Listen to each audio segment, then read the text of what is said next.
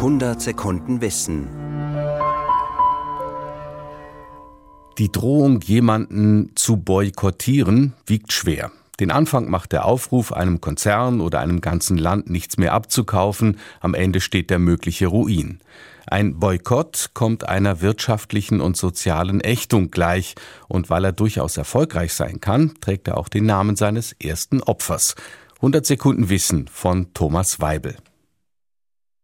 Charles Cunningham Boycott, geboren 1832, war Captain der britischen Armee und Gutsverwalter für den Earl of Erne, der in Irland ausgedehnte Ländereien besaß. Sein Ruf als Menschenschinder eilte Boykott voraus. Rechtshändel, Gewaltandrohung gegen ansässige Farmer, Diebstahl von Strandgut aus gesunkenen Schiffen und dergleichen mehr.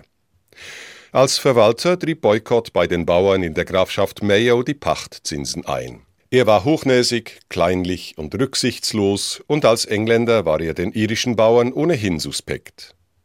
Im August 1880, nach einer schlechten Ernte, traten die zahlungsunfähigen Bauern in einen Streik. Sie weigerten sich, weiter für Boykott zu arbeiten oder mit ihm Handel zu treiben.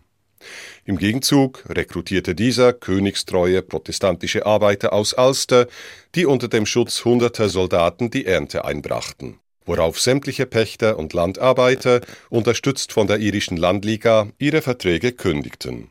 Die Eisenbahn weigerte sich, Boykotts Vieh zu transportieren, und die Ladenbesitzer verkauften ihm keine Waren mehr. Boykott begann Pächter mit Gewalt aus ihren Farmen zu vertreiben, worauf sämtliche Angestellten, Bauern, Landarbeiter, selbst der Schmied, der Postbote und die Wäscherin aus Protest wegzogen. Am Ende sah sich Boykott gezwungen, Irland zu verlassen.